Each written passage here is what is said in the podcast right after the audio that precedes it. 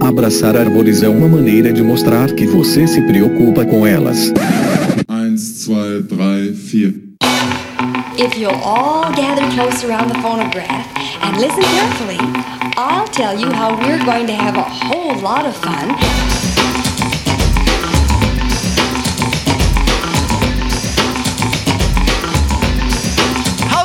Aqui é Fernando Lima e este é o Desabraçando Árvores, um bate-papo sem firula sobre ecologia, conservação, a vida, o universo e tudo mais. E eu estou aqui diretamente de Atibaia, São Paulo, e venho lhes apresentar o último, mas não menos importante, episódio da nossa série de três episódios para lançar a série de quatro episódios do Que Bicho é Esse? Nós fizemos uma gravação para apresentar a série né, de quatro episódios sobre primatas ameaçados de extinção na Mata Atlântica e nós convidamos figuras ilustres para contar um pouco da história da primatologia no Brasil. E ficou tão bacana, mas ao mesmo tempo tão extenso, com várias pessoas, que nós dividimos em três episódios. Então, este é o terceiro e último episódio para apresentar essa série, finalmente, de quatro episódios especiais. E já vamos aqui, né, dando um spoiler, entregando as espécies, né, que nós vamos fazer a vocalização. Para quem não sabe, nós tocamos as vocalizações e os ouvintes e as ouvintes enviam respostas erradas pra gente zoar. Então, nesse caso, nós já vamos dar os spoilers. Nós vamos trazer informações sobre história natural ecologia, curiosidades e muita informação sobre os seguintes primatas criticamente ameaçados: o bugio ruivo, o macaco prego do peito amarelo, os sapágios xantosternos, o mico-leão da cara preta, o leontopithecus caiçara e o muriqui do norte, o bracteles hipochantos. Então aí, fiquem ligados, fiquem ligadas que estes serão os quatro próximos animais do Que Bicho é Esse, galera?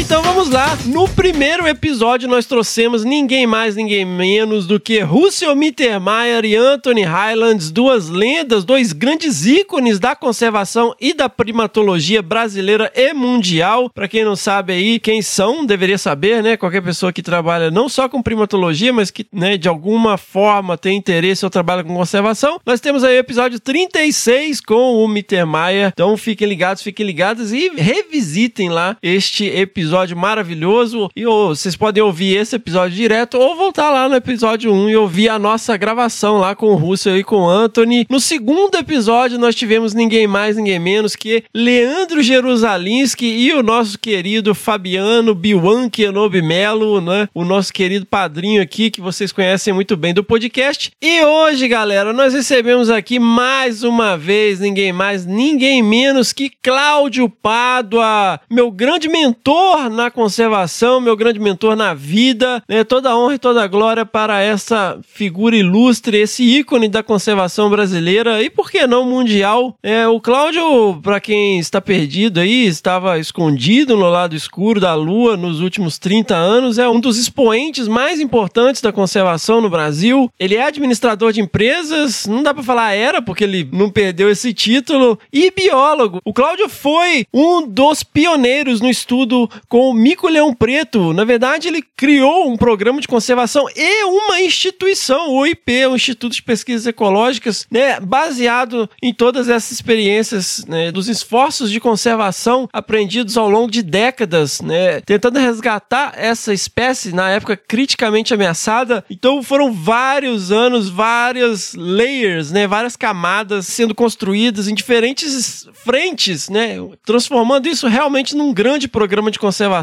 O Cláudio e a Suzana, né, sua esposa, Suzana Pádua, em 2003 foram considerados pela revista Time heróis do planeta por sua atuação na conservação da biodiversidade. E galera, eu tô assim, fazendo um reduction ad absurdum, eu tô reduzindo ao extremo, porque eu realmente tenho uma dificuldade enorme de apresentar o Cláudio, porque se eu for improvisar aqui e falar de cabeça, é muita coisa. Porque eu fui buscar aqui uma biografia e como conheço o Cláudio, Cláudio, como eu falei, um grande mentor, né? Uma pessoa extremamente importante na minha vida pessoal. Tudo que eu li eu achava que estava muito incompleto.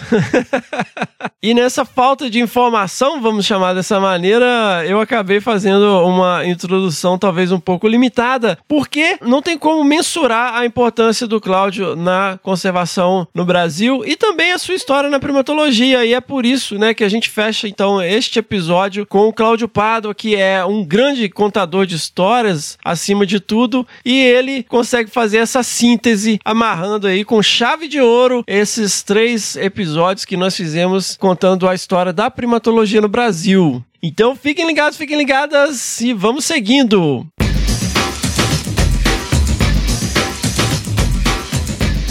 Pessoal, mas dá para falar da primatologia no Brasil só com esses três episódios? Não, não dá. Dá para falar da história da primatologia do Brasil só com essas pessoas? Talvez, porque é muito abrangente, né? É, são pessoas muito icônicas e conhecem muito bem a primatologia, fazem parte da história da primatologia e da conservação. Mas nós temos aqui, né, que fazer várias menções honrosas e já peço desculpas antecipadamente se faltar faltou alguém, mas eu queria aqui citar o nosso professor Adelmar Coimbra Filho, é um ícone, né? Vocês ouviram o nome dele talvez dezenas de vezes nos dois episódios anteriores, vai ouvir muito aqui. Cláudio trabalhou diretamente com Adelmar Coimbra Filho, ele é o pai da primatologia brasileira. E vamos lá, vamos citar aqui algumas pessoas ilustres: o Alcides Piscinati, Fernando Ávila Pires, o Braulio Magalhães de Castro, Milton Thiago de Mello, Célio Vale, o grande Célio Vale, e o Mar Santos, Eduardo Viado, a Cecília Querufi, também a Cecília, para quem quiser conhecer a jornada dela, episódio 59 do Desabraçando Árvores. A Rosa Lemos de Sá também tem um papel importante na primatologia brasileira, episódio 69 do Desabraçando Árvores. A Karen Strayer, né, que eu nem ia fazer menção honrosa, porque ela vai participar com a gente aqui no episódio sobre o Muriqui, mas também episódio 38 aí do Desabraçando Árvores, uma das figuras mais importantes da primatologia no Brasil. A Maria Emília Yamamoto, Horácio Schneider, o Stephen Ferrari, Carmen Malonso, Sérgio Lucena, grande professor Sérgio Lucena, que eventualmente vai ter um episódio aqui também, a Patrícia Izar, o Bica Marques, o André Hirsch, Herr Hirsch, aquele abraço, grande André, a Zelinda Hirano, Maurício Taleb, o professor Fernando Passos, a Raoni Mendes, o Wilson Spironello, o Danilo Simonini, o Leonardo Oliveira, um grande abraço aí, Léo, a Lohans É Lohans, tá, gente? Não é Lawrence. E o Gustavo Canali. Então, mais uma vez, me desculpem, eu estou fazendo aqui algumas menções honrosas de pessoas que são super importantes para a história da primatologia no Brasil. E, obviamente, dado o escopo e a importância da primatologia na história da conservação no Brasil, eu deixei um monte de gente de fora. Então, por favor, me perdoem, a culpa é toda minha. Mas é, vocês, vocês são seguros o suficiente para saberem que vocês são importantes e não precisa desse tipo de afirmação. Mas vamos lá, galera, seguimos!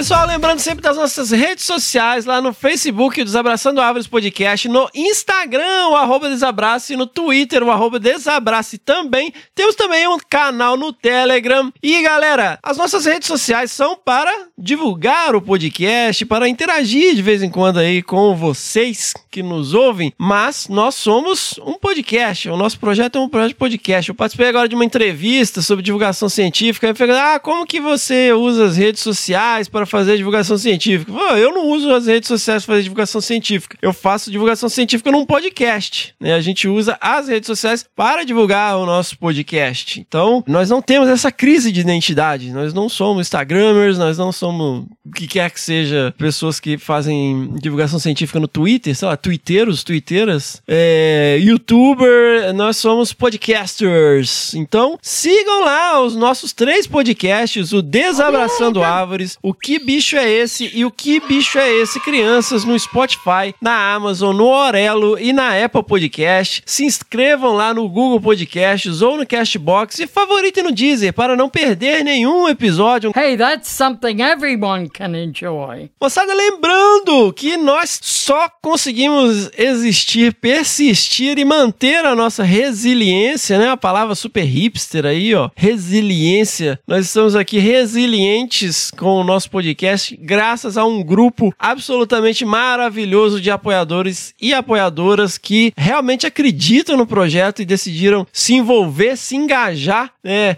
e fazer parte desse movimento, se juntando à nossa campanha de crowdfunding lá no Apoia, apoia.se barra desabrace, onde você pode contribuir com o projeto a partir de um real. Pô, galera, um real que dá para comprar uma bala Juquinha hoje, na cotação do dólar, deve estar, tá, deve sei lá, acho que dois reais uma bala Juquinha, do jeito que as coisas estão hoje. Então, galera, a partir de um realzinho por mês lá, vocês podem ajudar a gente a manter isso aqui funcionando e, né, bancar a edição de áudio, porque realmente sem esse trabalho maravilhoso, esse trabalho primoroso do nosso querido editor de áudio, senhor A, nós não conseguiremos manter este projeto em andamento. Então vamos lá, ah, considerem aí, são assinaturas mensais. Se você não quiser fazer assinaturas mensais, entra lá no PicPay, arroba desabrace e faça uma colaboração. Uma outra forma também de colaborar com o nosso projeto é comprando lá na nossa lojinha nossos produtos. Nós temos canecas, pets bordados, camisetas e kits de primeiros socorros, além de livros também. Comprando lá na nossa lojinha, loja.desabrace.com.br, você apoia este movimento aqui indiretamente, mas apoia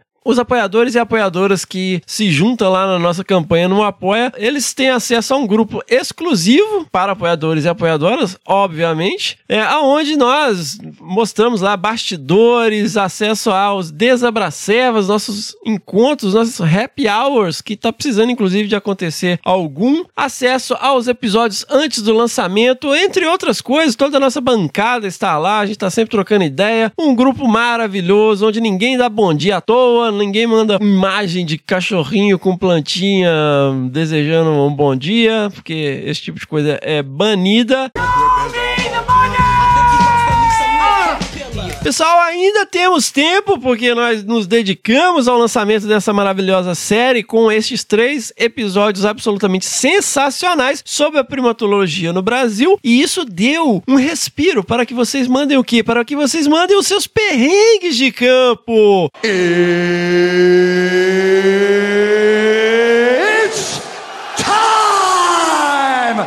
Aquela história, aquela desventura, aquela aventura que tem um fundo de lição de moral, né? Onde você pode aprender o que não fazer é, é super importante, né? A gente aprende com os erros, ou pelo menos deveria aprender. É, mas. E, ou situações de quase morte, né? Que depois viram uma boa história para contar numa mesa de bar. Então faz de conta que está numa mesa de bar, escreve aí pra gente, galera. Eu entendo. As pessoas ficam assim: ah, posso mandar um áudio? Não, não pode mandar um áudio. Pô, que preguiça é essa de escrever? Escreve um e-mail. Primeiro, que o áudio geralmente fica uma merda, né? Que você vai mandar pelo WhatsApp, aquela coisa e tal. E nem todo mundo conta história tão bem, né, galera? Então, a nossa banca aqui vai dar um ar maravilhoso aqui, vai te julgar. A gente não julga, a gente só traz alegria, a gente dá alegria, dá ênfase nas leituras de e-mail. Então, galera, mandem aí os seus perrengues é, no nosso e-mail primeirapedra@desabrace.com.br e mandem também, né, sugestões, mandem aí é, comentários sobre os últimos episódios, erratas, né, qualquer coisa que a gente tenha falado aqui que não esteja correta, afinal de contas, né? Ninguém aqui é especialista em tudo. Então não deixem aí de enviar também essas pedradas, as suas pedradas no nosso e-mail, que é o primeirapedra@desabraço.com.br mais uma vez. Lembrando sempre as palavras de Jesus em João, capítulo 8, versículo 7. Se algum de vocês estiver sem pecado, seja o primeiro a tirar uma pedra. Seguimos!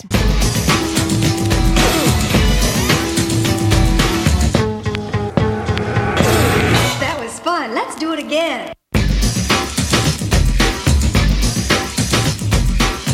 Cláudio Pádua, sempre uma honra e um privilégio recebê-lo aqui no, no Desabraçando Árvores. Já, já perdi a conta quantas vezes você já. parceirão, parceirão aqui do projeto. Só não, só não sou mais porque não tenho tempo, senão estaria todo dia aqui.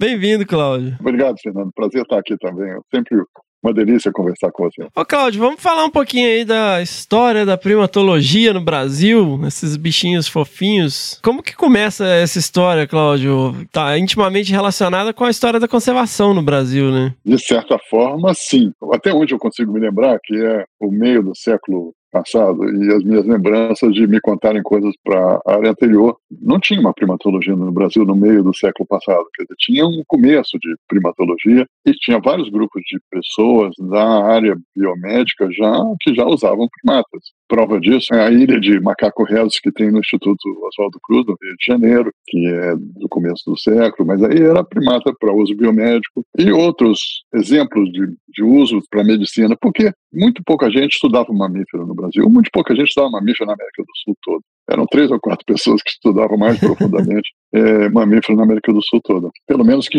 chegavam até a gente. Pode ser que tivesse gente estudando, mas que não chegava até a gente. Os livros que tinha eram um livro de um argentino chamado Cabreira, Cabreira Yepes, que eu usava no começo e tal. Tinha muito pouca coisa.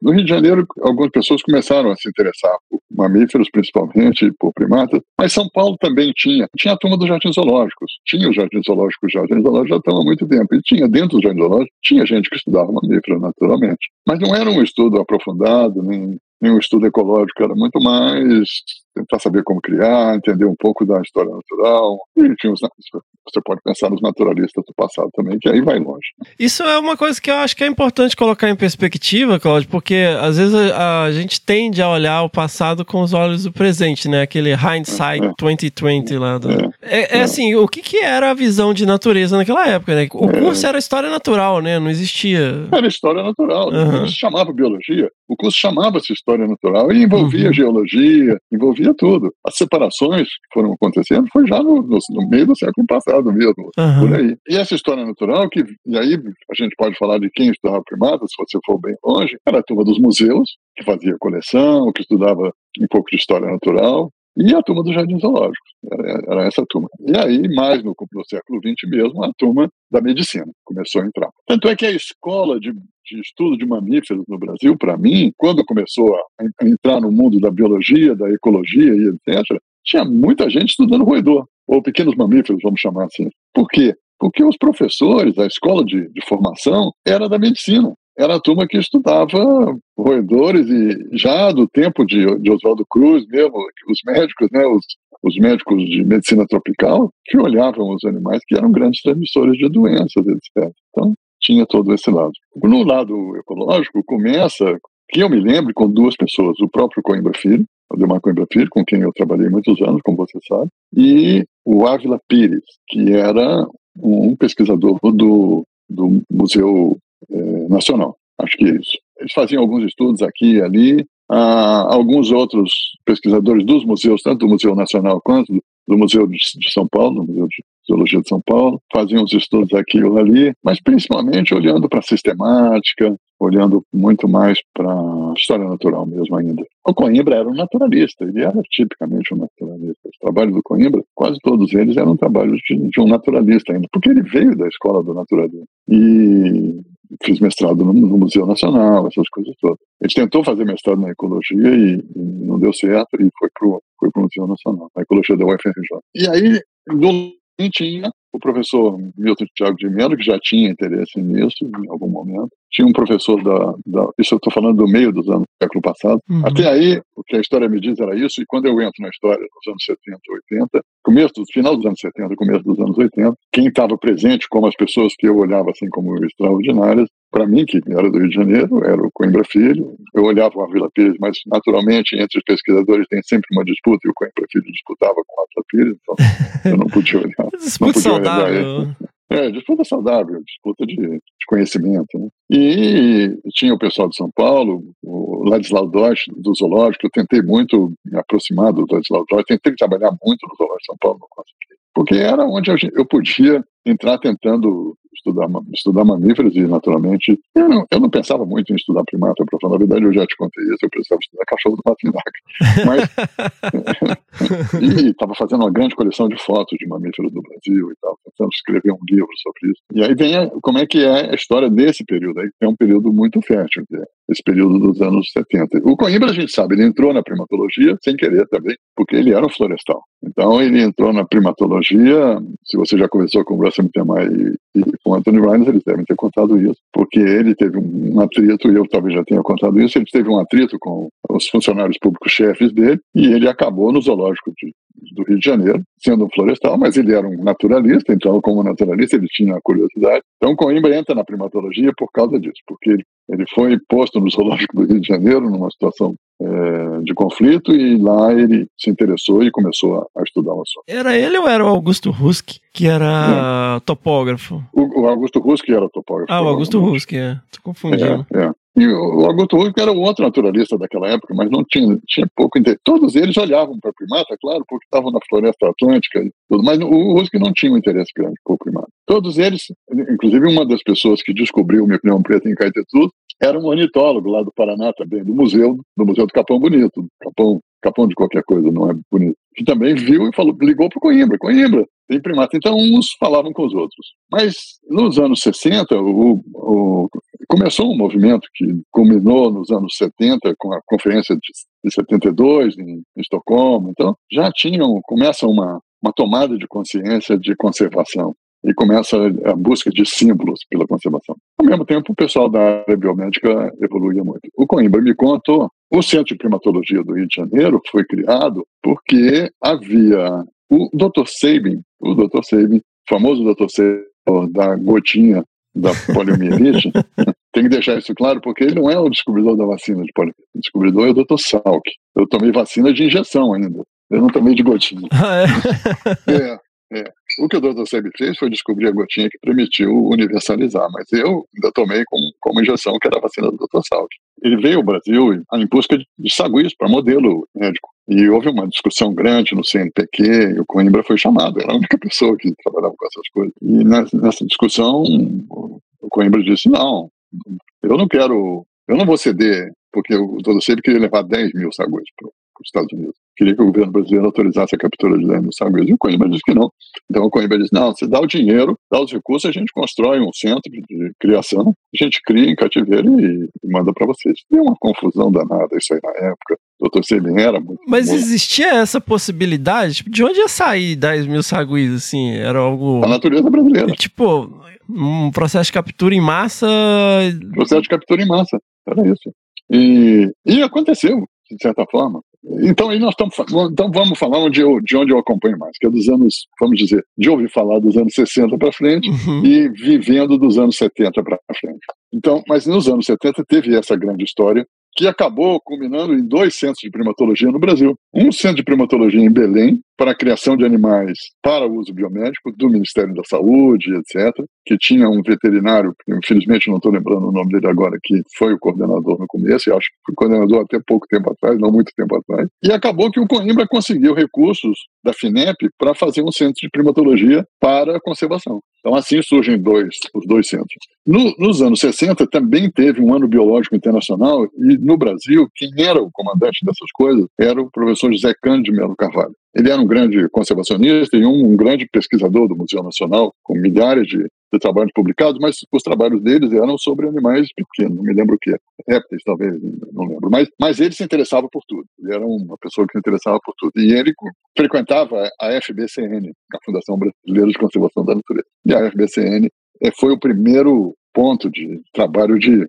de conservação no Brasil. A primeira ONG, pelo menos que eu tenho notícia, é, que trabalhou com conservação. O Dr. Paulo Nogueira Neto já fazia algumas coisas, é, e outros em São Paulo, em Belo Horizonte também. O Zé Cândido conseguiu um recurso grande. Esse recurso ele, ele, resolveu fazer um estudo com dois primatas. E eu não sei exatamente o detalhe, mas provavelmente foi influenciado pelo Coimbra e outros. Então ele deu dinheiro ao, ao professor Álvaro Aguirre e deu dinheiro ao professor Coimbra Filho. E disse: façam dois estudos para a gente publicar para o Ano Biológico Internacional. Acho que era esse o nome. O Agui saiu fazendo, andando pelo Brasil, procurando Muriqui, resolvendo Uhum. sobre, é, é, que gerou o famoso relatório do Agui, o livro dele. Aham. Eu, eu li esse relatório na graduação. É, todos nós lemos esse relatório. Eu não sei como que isso caiu na minha mão. é, acho que eu, eu ficava garimpando. Minas Gerais foi muito, ficou muito preso nesse assunto do, do, Aham. do Muriqui. É. Muriqui foi, foi muito pro lado de Minas Gerais e eu depois falo sobre isso. Lá no Museu de Zoologia da, da UFV tem lá um muriqui que foi taxidermizado pelo Aguirre, lá fica lá. É isso. Então, é isso aí. E o Aguirre é herói de, da turma do Muriqui toda, né? Todo, ele era o precursor, como o Coimbra era o nosso herói, era o grande precursor. E, e, e o Zé Canto e a FBCN, então aí começa uma coisa mais estruturada. E, e nesse período, chegou ao Brasil também um jovem eh, americano chamado Russell Mittermeier, que era um, um estudante de pós-graduação em Harvard, em antropologia, porque a primatologia era chamada de antropologia física, não era chamada de primatologia, era chamada de antropologia física. E aí tem, tem uma turma também que estudava do ponto de vista de evolutivo. É, era muito os grandes apes, né? É, muitos grandes apes. Os orangotangos, chimpanzés, gorila. Comparando com o homem, tentando entender o, o, o, homem, como é que o homem surge nessa história e tal. Tentando nos compreender que sempre foi um, a, o grande ponto de interrogação do ser humano. Mas o, o Russell Mittermeier chegou já olhando para primatas de uma maneira geral da, da América Latina. Ele também era um, é um naturalista. Ele começa a carreira dele como naturalista e é, ele é bastante naturalista. E ele vem ao Brasil porque sabia que o Brasil era primatolândia. Né? Era um lugar que tinha muito primata. E, e, jovem, animado, muito inteligente, muito bem preparado, falando várias línguas, fala, aprende língua com uma facilidade incrível. E aí bateu aqui e foi bater na, na porta do Coimbra. Soube que tinha um, um primatólogo e foi bater na porta. Essa história já foi muito contada, então eu vou, vou resumir ela é, de certa forma. É sempre bom ouvir. É. Mas é, ela é muito importante, porque o Mittermeier fez uma carreira interessantíssima, porque ele continua sendo naturalista, um pesquisador, e continua sendo até hoje, mas ele entrou no mundo das ONGs também, da conservação, porque estava crescente naquele momento. O WWF é dos anos 60, na verdade. É, a UCN, o WWF, é tudo é, de, TNC, tudo. TNC, tudo é do meio do século uhum. passado e, e anos 60 por aí. Depois de 72, como eu mencionei, isso tomou um vulto danado. Então, o Mittermeier, ao lado do Coimbra, começa uma campanha para ter primatólogos no Brasil. Ele acabou não estudando no Brasil. Ao mesmo tempo, nos anos 60, o pessoal de zoológico, como eu mencionei, já estava olhando os micro dourados. Já tinha interesse nisso, porque tinha saído muito do Brasil exportado para zoológicos internacionais. E o Zoológico Nacional de Washington já tinha um interesse grande nisso. Eu tenho um livro de um, de um célebre encontro que teve no Zoológico Nacional de uns poucos primatólogos que olhavam para os bichos de como, como conservação e tal, em que o Coimbra foi. E depois teve um outro na Alemanha, que também era um centro de primatologias. Da Alemanha tinha vários, mas era tudo, tudo era muito biomédico, foram se adaptando aos novos mundos. E aí o Coimbra foi a esse evento. A, tinham jovens mamalogistas, John Eisenberg era, já estava no zoológico, a Deborah Kleiman e tudo. E, e aí conta a história que o, que o Russ foi, se propôs a ser tradutor para o Coimbra e tal, e acabou o ajudando, o Coimbra entrou no, no mundo internacional e isso foi formando uma nova história. Mas o fato é que o Russ, ao se envolver com o WWF, foi, foi, foi subordinado do Thomas Lovejoy, que era diretor do WWF, ele começou a botar dinheiro em primatologia. E eu falo em primatologia no Brasil. Ele era uma, um aficionado, um, louco pelo Brasil, ele anda pelo mundo todo e fez isso no mundo todo. Ele tem uma importância enorme nesse sentido. Ele, for, ele ajudou a formar uma geração internacional de primatólogos. Sim, sim. Muito com a, a emoção e a vontade dele, mas muito com recursos que ele arranjava. E, e aí eu gosto de falar que são pequenos recursos.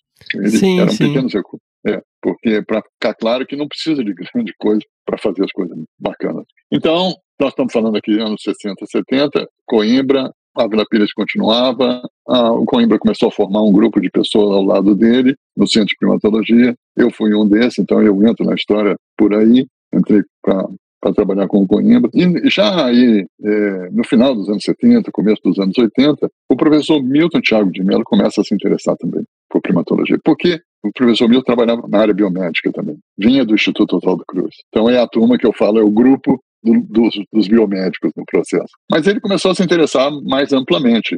Era um, é um homem de muita visão e tal, começou a se interessar mais amplamente. E ele era, foi vice-reitor da UNB, ou sei lá se foi reitor, ele foi uma pessoa importante dentro da UNB, e tinha um centro de primatologia na UNB, que era ele quem comandava junto com um outro pesquisador da área biomédica, que eu não me lembro mais o nome agora. Essas eram as pessoas que frequentavam nossa roda, poucas pessoas que frequentavam nossa roda naquele começo. Um congresso de mamalogia, quando e os primatólogos que iam, era essa meia dúzia que estava uhum. lá. Em Minas Gerais, também, e aí estou falando do, do Rio, em, em São Paulo não tinha muita gente olhando para primatas nesse aspecto, um aspecto mais amplo. Tinha o pessoal de museu, etc., e de jardim zoológico. Mas em Minas Gerais, na UFMG, começou a se formar um grupo capitaneado por um, um professor de mamologia, que na verdade estudava roedores também, a mesma coisa. O Célio Vale? Célio Vale, que era, era um estudioso de roedores e que, que era, começou a se envolver também, conheceu o Mittermeier, e aí tinha um grupinho da UFMG que conheceu, e o Mittermeier tinha muito interesse em Muriqui, então começou a tentar fomentar as coisas em Minas Gerais. Então fomentou em Minas, fomentou no Rio, e acabou fomentando em São Paulo, porque eu fui me envolver com São Paulo e tal, de alguma forma. Mas também fomentou de outras formas em São Paulo. Depois, depois fomentou em todo lugar, espalhou de uma maneira enorme. Falando no comecinho da história. Ok. Além disso, ele ajudava a gente com recursos para estudar, ajudava a gente com recursos para tudo. Enquanto isso, e aí eu estou falando de anos 70, começo dos anos 80. No começo dos 70, anos 70, começo dos anos 80, surgem algumas outras pessoas, principalmente na Amazônia, um pouco por influência do Mittermeier, mas também sem ser por influência dele. Porque surge o Márcio Aires, é, uhum. que, que começa a, a estudar primatas também pela lado da Amazônia, o Anthony Reynolds, que vem, vem para o Brasil, e depois, quando o Anthony sai da Amazônia, vem o Van Rosmalen, e Sim. vai se formando um grupo amazônico de estudo de primatas. Ah, tinha um grupo de Belém, da universidade, mas que estudava do ponto de vista de genética mais. É, e o pessoal do Centro de Primatas, um centro para fins biomédicos, que não frequentava os congressos de, depois de primatologia, mas, mas o interesse era muito, muito biomédico mesmo. E aí vai formando um grupo pequeno e vai se interessando por essas coisas. A gente começa a frequentar os congressos de mamologia, olhando para um subgrupo de primatologia, até que um dia chegou ao ponto que tinha tanta gente que a gente resolveu fazer um congresso separado né, de primatologia. Mas muito por, porque aí, e aí vamos ver como é que cresce, como é que ela tem um grande crescimento nos anos 80. Algumas ações. O, o Márcio Aires começa a, a se expandir, ele foi estudar na Inglaterra, e volta, e, volta com, força total. O Márcio era, tinha uma habilidade enorme de, de, de gerenciar as coisas também. Então começa a crescer na Amazônia, e, e, o Anthony chega lá também. Se cria um projeto de Muriqui na fazenda Montes Claros, em, em Caratinga, e aí começa a, a, periferia disso começa a crescer, muito por influência do Mittermeier, com o apoio do professor Célio Vale e do grupo do professor Célio Vale, que aí a gente não, não embora eles não fossem primatólogos, ele tinha um grupo de professores na UFMG, é, que, na área de vertebrados, que era, era bem forte.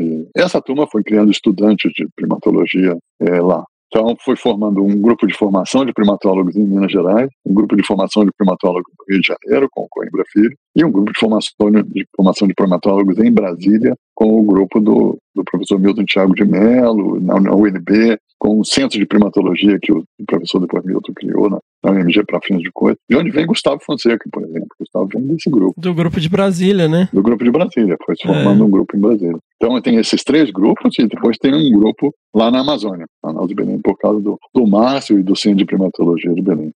Já muito tempo depois, o Nordeste começa a aparecer também com a, a, o grupo da Maria Emília na Federal do Rio Grande do Norte e com um grupo na Federal de Alagoas. É, tinha um grupinho lá. E aparece um pouco no Nordeste com um grupo da Bahia.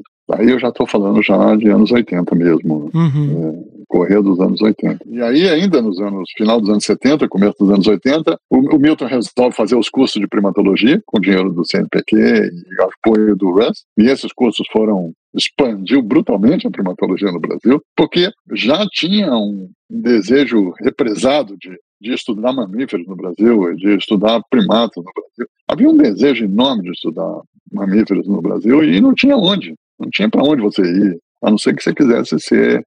Já essa essa geração, já que era a minha geração, já é uma geração dos anos eh, que entra na profissão dos anos 70 já com a ideia de conservação, já com o começo da, da ideia uhum. de conservação. Então, havia uma demanda tremenda e havia um curso de primatologia internacional famoso, que era o professor Rudy Rotham, que dava em vários lugares do mundo, e, é, bom, e havia as universidades internacionais que já tinham seus departamentos, mas por outras diversas razões. Mas no Brasil, era, o, o Rudy acabou se envolvendo com o Brasil, veio para o Brasil para dar o curso, junto com o professor Milton, que no começo. O Rudy depois se envolve comigo e com o IP e passa, passa a dar os cursos dele no IP, uhum. já muito mais amplo do que primatologia. Mas o professor Milton continuou fazendo os cursos de primatologia e formou um, não sei, uns 200 primatólogos nos cursos dele. Que foram, que é essa turma que está hoje aqui, está hoje na primatologia do Brasil, Aham. foi formado ali naquele começo. Então, eu fui professor e ajudei a organizar o primeiro curso pelo Centro de Primatologia, que foi dado lá no Centro de Primatologia, uma boa parte do curso. O curso andava pelo Brasil também. E eu cuidava dessa, dessas coisas no centro, então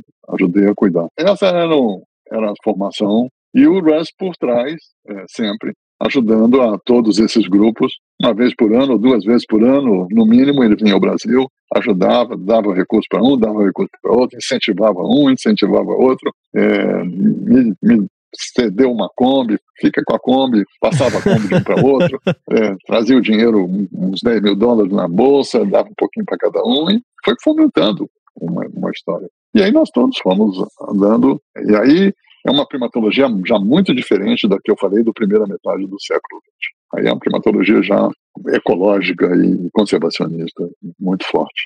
E tanto é que o Congresso de Primatologia ficou maior do que o Congresso de Zoologia no, por muito tempo, e por força desse incentivo. E isso foi crescendo. E aí eu e chegou ao Brasil também. Aí vem a Débora Kleiman, James Dietz, e, e a Débora traz o James Dietz para estudar o mico-leão dourado na natureza e preparar uma introdução de mico-leão dourado. Isso já, no, já nos meio dos anos 80, começo para o meio dos anos 80. E eu ajudei a recebê-los no Centro de Primatologia, ajudei a escolher a casa do James lá em Santos. Fui lá com o Dionísio Pesamilho, que era o chefe da, da reserva naquela época. Fomos, através do centro, a gente foi organizando esse processo também. E acabou vindo o James e a Luane e acabaram fazendo uma formação também de muitos primatólogos ligados ao projeto Nucleão Dourado. Inclusive, gente, o Carlos Pérez. Carlos Pérez vem daí. Carlos Pérez já era um, que é um grande primatólogo brasileiro, né? Carlos Pérez era de Belém, na verdade, mas já veio e se envolveu com o projeto Nucleão Dourado, no mestrado dele, etc.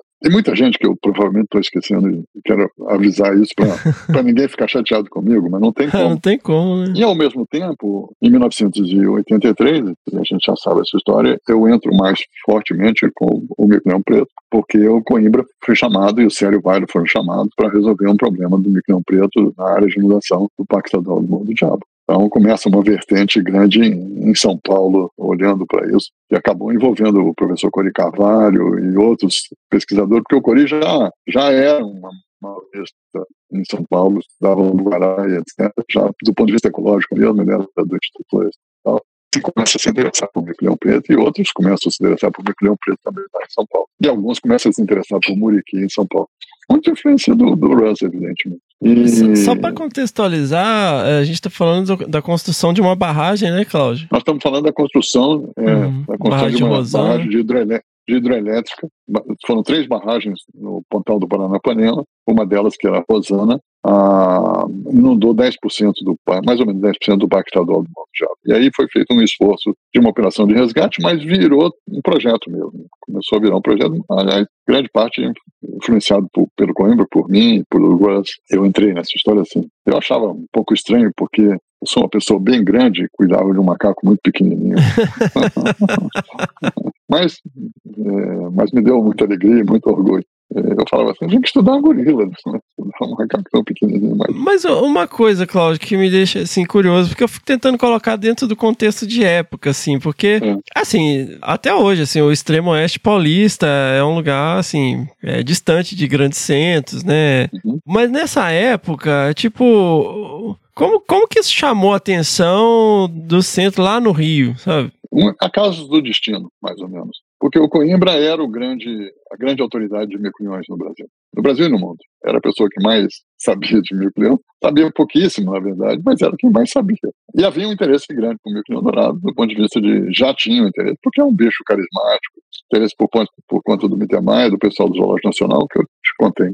E, e, e a Maria Tereza Jorge Pádua, que era chefe de parques nacionais do Brasil no- no- nos anos 70 e no começo dos anos 80, e ainda com os militares no poder, portanto, ela criou uma quantidade enorme de parques na Amazônia, ela foi virou uma pessoa super reconhecida internacionalmente, porque criou um esquema de criação de parques nacionais para a Amazônia que foi bem sucedido e os militares foram criando um monte de parques na Amazônia. A verdade é essa. Mas quando o João Figueiredo, que foi, acho que o último presidente militar, estava no poder, ele quis, ele combinou com a Maria Tereza uma história sobre uma estrada no, no Parque Nacional da Ilha de Bananal e não cumpriu o que combinou com ela. Ele disse que a estrada ia ser mudada e a estrada não foi, passou a estrada. e ela ficou super chateada com aquilo e pediu demissão do Silvio Park. E ao sair, ela ficou sem ter o que fazer, naturalmente, mas a CESP, a Companhia Energética de São Paulo, o, o, mudou, a, mudou o governo e mudou a presidência da CESP assumiu a presidência da CESP, o José Goldenberg. Ele foi reitor da USP, uma pessoa super conhecida no Brasil, um professor emérito, famoso. Ele foi ser presidente da CESP e ele levou a Maria Tereza para ser chefe do Departamento de Meio Ambiente da CESP. Era o governo do PSDB, do Franco Montoro. Então, a Maria Tereza, já envolvida com os PSDBistas, o primeiro secretário de Meio Ambiente de, de São Paulo foi o Zé Pedro de Oliveira Costa, no governo Franco Montoro. E a Tereza vai para lá. E quando a Tereza chega lá, a Tereza já conhece já sabia da história dos mico-leões, ah, ela era, já era uma pessoa que frequentava as rodas dos naturalistas por causa dos parques nacionais. E aí ela chega à conclusão de que ia inundar o Morro do Diabo, onde tinha mico-leão preto. O Coimbra já tinha publicado os trabalhos dele, já era famoso por isso, já era internacionalmente já era conhecida essa história. E ela fica muito apavorada e fala: nós temos que fazer alguma coisa. E ela convence o Goldenberg de dar um recurso grande, voltou, envolve o Instituto Florestal de São Paulo, envolve a FBCN, que era a grande ONG, e chama dois especialistas em primatas, o Coimbra Filho e o Célio Vale. E fala, vocês têm que me ajudar. E eu que não tinha nenhuma ideia de mexer com o mico-leão preto, o Coimbra me, chama, me convida para ir para o Morro do Diabo com ele. E o Célio Vale vai e leva o Carlos Alberto Machado Pinto, que era um, um mateiro dele. E assim foi assim que eu entrei na história do mico-leão preto. Eu já estava na primatologia, no centro de primatologia, mas eu não estudava nenhuma, nenhum primata nessa época. Eu estava no centro de primatologia muito ajudando a gestão do centro, eu nem, nem informado de nem total. Então, como é que começa o projeto Preto? Começa assim, grandioso já, com um monte de gente envolvida.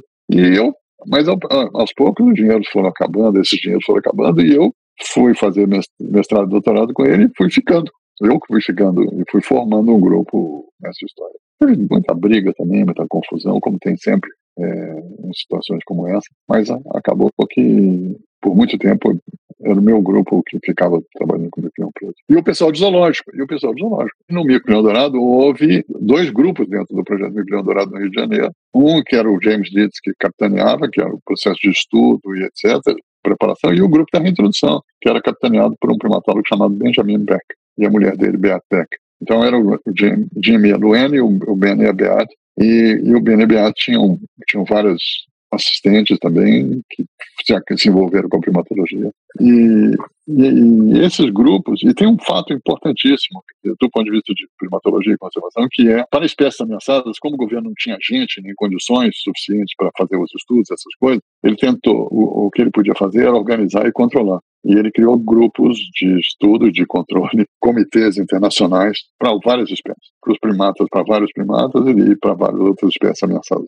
Então, esse era um fórum interessantíssimo que ajudou a fazer a primatologia também, nessa parte do, do século XX. Eu cheguei a participar de reunião do, do grupo de, do, comitê. Do, de comitê dos micos. É, acho que foi uma, algumas das últimas. É, foi muito legal e infelizmente acabou, porque com a criação do Centro Nacional de Primatas, do, não, não é Centro Nacional de Primatas. É o CPB. Do, do, é, tudo ficou sob o, o controle dele e aí encerrou a, a função dos comitês. Uhum. Mudou completamente. O ICMBio ganhou uma estrutura muito maior. Criou-se o ICMBio, criou, não era mais o IBAMA, IBDF, IBAMA, criou-se uma estrutura maior e resolveu por aí. Mas as escolas de primatologia foram que, que os anos 80 foram extraordinários para o crescimento das escolas de, da escola de primatologia no Brasil. Formou-se uma quantidade enorme de gente que está até hoje fazendo estudos de primatologia. E aí, nos anos 90, vem a ECO 92, ainda é muito pujante, os anos 90 são muito pujantes, mas depois, no né, meu modo de ver, o ímpeto diminui um pouco. A, a mamalogia começou a crescer, começou a se espalhar, porque as pessoas já tinha muito primatólogo, e aí começa a surgir gente mais interessada em outras coisas, estudando grandes felinos. Formou-se uma escola de mamalogia no Brasil aí, porque que não existia. Eu falava isso com frequência. Ninguém estuda mamífero no Brasil, não é possível. Todo mundo só estudava bicho pequeno e tal. é, e, e, aí, nessa fase, anos 80, anos 90, o, o tremendo crescimento nas escolas que está que tá até hoje. Quer dizer, formou-se muita gente, e aí a, as universidades começaram a, a, a ter professores, porque. É, e aí, Gainesville é muito importante na mamologia brasileira, porque houve uma leva de brasileiros que conseguiu ir para Gainesville, todos eles para estudar mamíferos, e que voltam ao Brasil e vão para as universidades. Eu mesmo fui parar na UNB, formei um monte de gente na UNB e tal. Então aí tem a formação de gente, é, de mamologistas a partir da Universidade de Gainesville e a partir de algumas pessoas, como Anthony Ryan, como Márcio Aires, que estudaram na Europa. Alguns, Uhum. alguns foram estudar na Europa, mas muita gente foi estudar em, em Gainesville. Eu morri de rir da a Rosa Lemos de Sá, a gente gravou, né, um episódio, e ela tava falando que ela ficava assim, poxa, tá todo mundo indo pra Gainesville, todo mundo indo pra Gainesville, né, pô, os brasileiros tudo indo pra Gainesville, e aí quando ofereceram pra ela, você quer ir pra Gainesville? Quero, quero.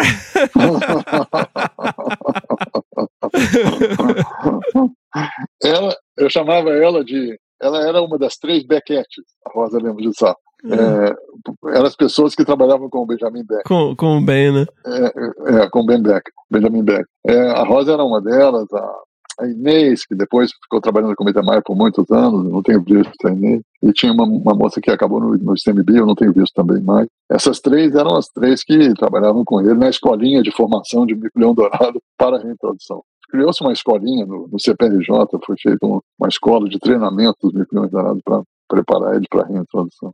É, e o grupo de Minas foi muito forte, o Muriqui cresceu brutalmente, formou-se a, a Fazenda Montes Claros, eu assisti todo o processo de transformação, de discussão com o seu Feliciano, Miguel Abdala, fui lá da chegada da Keren, ajudei a Keren a, a se estabelecer na, na Fazenda Montes Claros, e a Keren foi formando, depois do, do, grupo de Minas Gerais, a Keren assumiu uhum. uma boa parte, depois da passagem dela pelo Brasil, os estudantes de, de Muriqui. É, inclusive Bião, eu acho, essa turma toda vem um pouco da, da influência da Karen, né? Sim, sim. É, a galera ali da, da Zona da Mata. É, é isso, fazia, fazia sentido ali. Vale do Rio Doce. É, exatamente. Uhum. Então foram se formando polos de formação de primatólogos no Brasil e a primatologia foi crescendo e continua, continua pujante, continua grande, continua produzindo muito, uhum. continua, continua, não tem, a Amazônia ainda é, deixa a desejar, no meu modo de ver, é, e aí alguns grupos que eram muito pujantes foram diminuíram um pouco, outros novos cresceram e criou uma dinâmica como deve ser. E hoje é, é forte, tem um congresso, tem tudo mais. Uhum. Eu acho que é menos entusiástica do que era nos anos 90, 80, 90, mas continua sendo bastante bastante forte. E além, e aí do Mico Leão Dourado, do Mico Leão Preto, a gente começou, foi, foi me, seguindo, me seguindo um grupo de, de jovens primatólogos. Aí só para contar nosso grupo lá, jovens primatólogos, você é um deles, né? felizmente, felizmente. Em 1990, um, um fato interessante, em 1990, ah, no, no, numa reunião do Comitê Internacional, aparece um grande ornitólogo brasileiro chamado Dante, seu sobrenome, e duas moças de, do Paraná, e com uma notícia bombástica de uma nova espécie de, de mico-leão. Na Mata Atlântica, né? Na Mata Atlântica. Isso que é, na década de 90, na Mata Atlântica, uma nova espécie de mico-leão. Mico-leão de cara preta. Chegam já com um trabalho publicado na reunião do comitê, chegam com um trabalho publicado nos anais do Museu Nacional. Essa história é curiosa, né? Porque originalmente eles acharam uma pele, eu não sei se foram elas, mas acharam uma é. pele e identificaram como Sauá. Identificaram como Sauá. Na verdade, essa história, eu lembro da história da, do Sauá. Elas faziam parte de um grupo da SPVS que estava estudando, fazendo um, um, survey de primatas em Superagui, no Parque Nacional de Superagui, no litoral do Paraná. E tinha uma índiazinha brincando com uma pele. Tem essa história, uma índia brincando com uma pele. Uhum. Na verdade, não era elas que estavam fazendo elas estavam na parte no grupo, mas não foram elas quem descobriram. Foram outras pesquisadoras do, da SPVS. Tiraram foto disso e levaram para o Congresso de Primatologia de Londrina. Eu não me lembro que ano foi. E lá elas consultaram alguns primatólogos famosos sobre isso. E pela pele eles disseram que devia ser Sauá. Então ficou como Sauá e tal. Mas essas duas pesquisadoras não se conformaram com isso, resolveram olhar mais de perto. E aí viram que era um, era um bico-leão. Já tinha um pouco de zoom, zoom, zoom sobre isso, mas é, foram elas que foram lá e descobriram. E uma delas namorava o Dante, que era um pesquisador famoso já de ornitólogo, que, o, o, o, a grande cria do, do Helmut Zick. Olha aí. O Dante era o seguidor do Helmut Zick. Zick, né? Helmut Zick. É, e eu conheci muito ele. Uma figura. Aliás, ele me cita no livro dele. É, no Ornitologia Brasileira? É. É mesmo? Eu dei a ele uma foto de uma aranha pegando um passarinho. Olha uma só. aranha grande. é, uma foto que não era minha, era do meu sogro. Mas eu falei com o Sic, Sic, porque eu sei que tinha uma discussão que as aranhas faziam, algumas aranhas faziam T e pegavam beija-flor. Uhum. E, e o Sic me dizia, mas a gente não sabe se isso é verdade ou não. Eu falei assim, eu não sei. Conversando com ele uma vez. Falei, eu também não sei se é verdade ou não, mas eu tenho uma foto de uma aranha pegando um, um, um passarinho, mas não é uma aranha grande pegando um passarinho no chão. Não sei o que, que, que, que houve a história. Aí ele, ele falou, ah, me dá essa foto, por favor. E aí, um tempo depois, eu dei a foto para ele e ele publicou no livro e falou, contou. Eu contei a história. Né? É. Muito bom. O, o SIC frequentava muito o zoológico do Rio de Janeiro, porque o zoológico do Rio de Janeiro está no mesmo parque que está o Museu Nacional.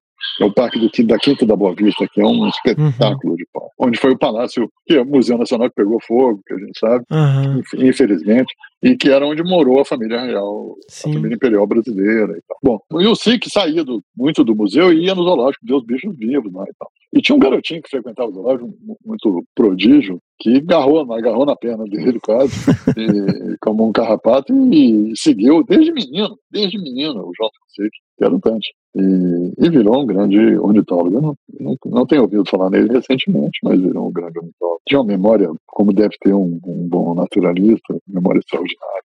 Bom, e ele namorava uma das moças da SPDS que encontrou o Mico de Cara Preta, e é, eles chegaram na reunião do comitê já com o trabalho publicado, contando essa história e tal. Deu muita confusão. Por quê? Porque o pessoal da SPVS ficou muito ofendido com essa história, ficaram ofendidíssimos, porque ameaçaram de processo, foi uma, uma grande confusão, porque o pessoal da SPVS dizia, vocês estavam trabalhando num projeto da SPVS, ganhando da SPVS, uhum. vocês não podiam ter publicado é, sem o consentimento, sem a, o beneplácito da, da SPVS. E elas, com medo de perder a oportunidade, com o apoio do Dante, publicaram diretamente, sem, sem mencionar a SPVS uhum. apropriadamente. Então isso deu muita confusão.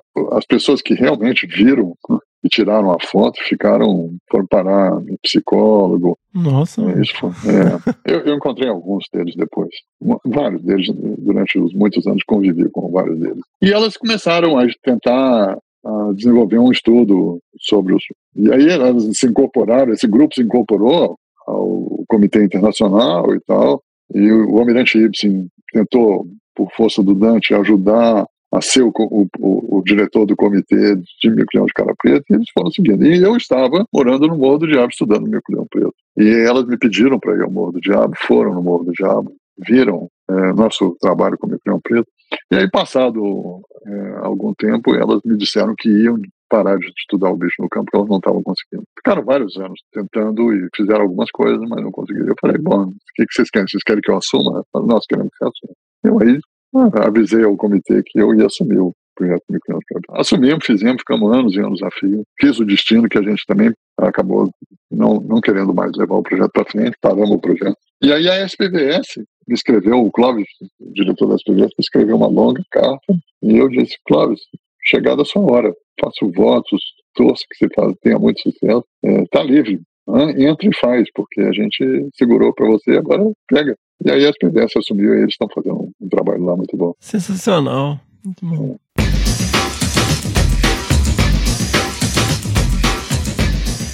E assim se formou uma geração 30 anos se formou uma geração de pesquisadores muito forte, com muitos trabalhos publicados, com muita coisa feita, pouquíssimo dinheiro, mas esse pouco dinheiro muito livre, muito bem conduzido, muito pelo Russ Mittermeier e pela associação de alguns pesquisadores já conceituados brasileiros, alguns poucos pesquisadores internacionais, fez uma revolução no conhecimento de, dos primatas brasileiros que eu acho a história extraordinária, porque tem várias coisas que eu que eu tiro dessa história do tipo que, tudo que se pode fazer com pouco recurso e muita vontade. Dá para fazer muita coisa. Eu vejo as pessoas falando assim: ah, eu não tenho dinheiro para isso, eu não tenho dinheiro para aquilo. Fico pensando, nós nunca tivemos dinheiro para nada. Andava na Kombi velha, destruída, toda furada, carcomida pelo, pela maresia de, do Rio de Janeiro. E vamos uhum. nós, é, me ter mais dando 100 dólares por ano para cada um.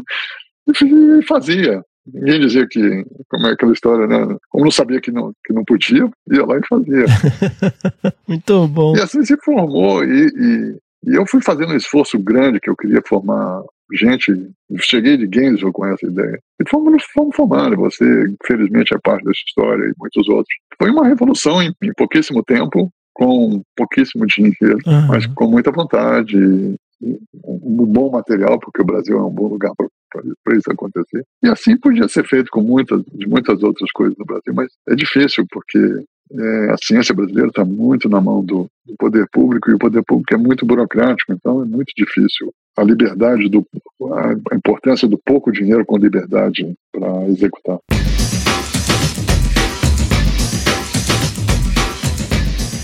Ô, Cláudio, vamos deixar uma mensagem aí para quem tem interesse em primatologia, quem quer começar, os novos horizontes aí da primatologia no Brasil. O que, que você acha que é o futuro? Ainda, ainda tem, é, tem muito para fazer na primatologia do Brasil, porque o Brasil é o país que mais primatas tem, tem no mundo.